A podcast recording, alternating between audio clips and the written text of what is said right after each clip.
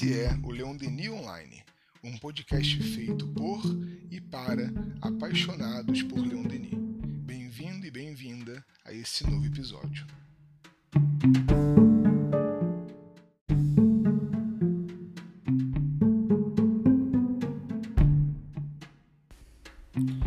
Depois da nossa última conversa sobre as aventuras de Leon Denis na Argélia, é, vamos continuar acompanhando esse momento aventuroso da vida de Leon Denis, é, que sempre amou a natureza em todos os aspectos é, que ele via diante de si, do céu, da montanha. Vamos ter a oportunidade de conversar sobre essas passagens. Todos os aspectos da natureza lhe davam notícia de Deus o colocavam num processo de comunicação com Deus, de é, conversas íntimas, das quais nasceram páginas ricas de beleza e sabedoria. Ele nos conta que diante do mar gostava de ficar contemplativo e seus amigos espirituais aproveitavam esses momentos para lhe transmitir ideias que depois iam para os livros, para as, para as conferências, é, para as conversas com ah, aqueles que o procuravam. E assim foi, numa deliciosa tarde, quando ele navegava partindo da costa francesa em direção à África. É, tá lá aquele naviozinho atravessando o Mediterrâneo é, em meio ao azul, né, incrível do Mediterrâneo, no momento em que ah, o convés estava vazio, né, provavelmente uma hora da sexta, né, após o almoço, em que os passageiros estavam lá tirando seu cochilo e Leon Denis, aproveitando dessa privacidade, caminhava contemplativo sobre o convés do navio, essa imensidão azul, é, cujos limites se perdiam na linha diáfana do horizonte, qual, como ele descreve, uma enorme toalha móvel faiscante aos fogos do dia.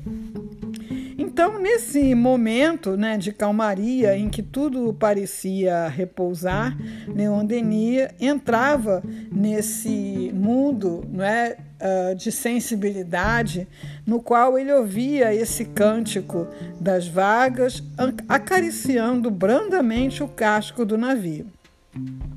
É uma cena transbordante de paz, de fato, que ele nos confessa. Em parte alguma senti tal impressão de repouso acrescentando que era como se uma pacificação, uma serenidade, um desprendimento de tudo, o esquecimento das miseráveis agitações humanas, uma dilatação da alma, uma espécie de volúpia de viver e de saber que se viverá sempre, a sensação de ser imperecível, qual esse infinito da terra e do céu o visitassem. É, em muitos momentos em que Leon Denis se coloca na contemplação da natureza, ele vivencia essas experiências de amplidão da consciência, da qual ele se esforça para nos dar notícia, né? mas que para que a gente chegue perto do que ele vivenciava, é preciso que a gente se sinta estimulado, e eu acho que esse era o objetivo dele ao nos relatar essas experiências, a termos essas experiências por nós mesmos, né? De contemplação do mar, uma contemplação que tenha uma entrega, que tenha um tempo sem pressa, desvinculado das muitas coisas que sempre ocupam os nossos pensamentos e fazer essa comunicação com Deus, com as inteligências superiores e vivenciarmos por alguns momentos, por exemplo, essa essa serenidade da qual ele se esforça aqui para nos dar a notícia. Ele termina seu relato dessa tarde no convés do navio, atravessando o Mediterrâneo, dizendo que esse mar é encantador sobre o céu azulado. Todos os mares têm seu prestígio e beleza, quer nos dias de cólera e de desencadeamento furioso, com a comovente fascinação das vagas espumosas, quer nas horas de calma, com o esplendor de seus sóis poentes. É realmente uma sensação de fascinação, né? Quando a gente se coloca contemplando as ondas espumando e quebrando das pedras, né? Muita gente vai ver as ressacas, é fascinante contemplar esse aspecto do oceano. Aí alguém poderá pensar, né? Admirar a beleza do mar quando ele está sereno, tudo bem. Mas será que Denis apreciou algum dia a comovente fascinação das águas espumosas numa noite de tempestade? É, através de seu biólogo, né, Gaston Luce, Leon Denis vai nos contar que quando ele voltava da Cabilha, lá onde ele viveu aquela experiência que a gente contou na última conversa, é, Leon Denis viveu uh, grandes aventuras, né? Ele ia da Cabilha a Tunis, Uh, após enfrentar trens sacolejantes, diligências e mesmo lombo de burros, sempre ativo, curioso e encantado, esse turista chega atrasado ao cais. E como já haviam recolhido a escada para subir a bordo, ele foi obrigado a agarrar-se com todas as forças às cordas que lhes foram atiradas pelos marujos. É, vocês conseguem imaginar isso com facilidade, né? Leon Denis sacolejando em diligências, lombos de burro e subindo num navio por cordas que já estava largando é, por cordas atiradas por marinheiros. Enfim, pois foi mesmo dessa maneira atribulada que ele começou uma viagem é, agradável até certo ponto. Quando a noite chegou, ventos fortes começaram a soprar, o mar encapelou-se em ondas gigantes que varriam o convés. A pequena embarcação jogava e estalava perigosamente. Conforme o navio balançava, móveis, cargas e louças rolavam e quebravam. O ruído era assustador.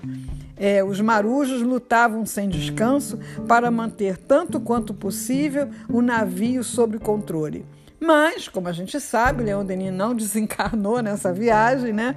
Antes que tudo acabasse em tragédia, o mar se acalmou e pouco a pouco a situação foi voltando ao normal.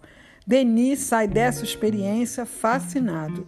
E como não podia estar sempre a viajar de navio, buscava os promontórios da Armórica para, do alto dos penhascos, rever o oceano em suas horas de furor e sentir o solo tremer a seus pés a cada embate surdo das vagas.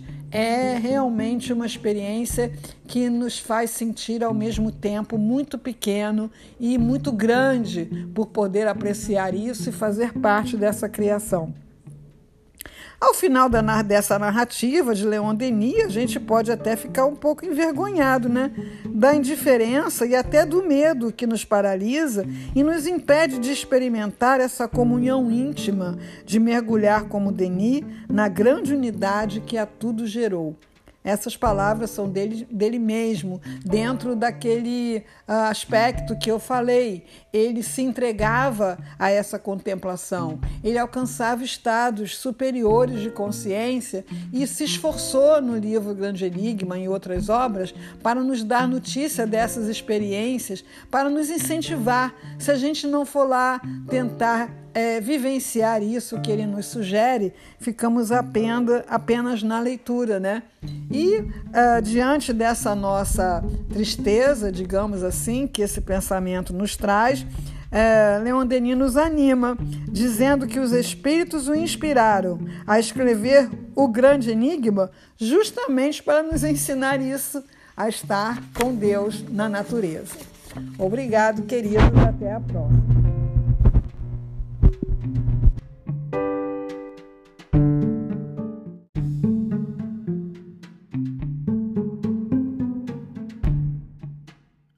Conheça o conteúdo do portal leondenionline.com e estude o Espiritismo Clássico conosco. Visite nosso Instagram, arroba leondenionline.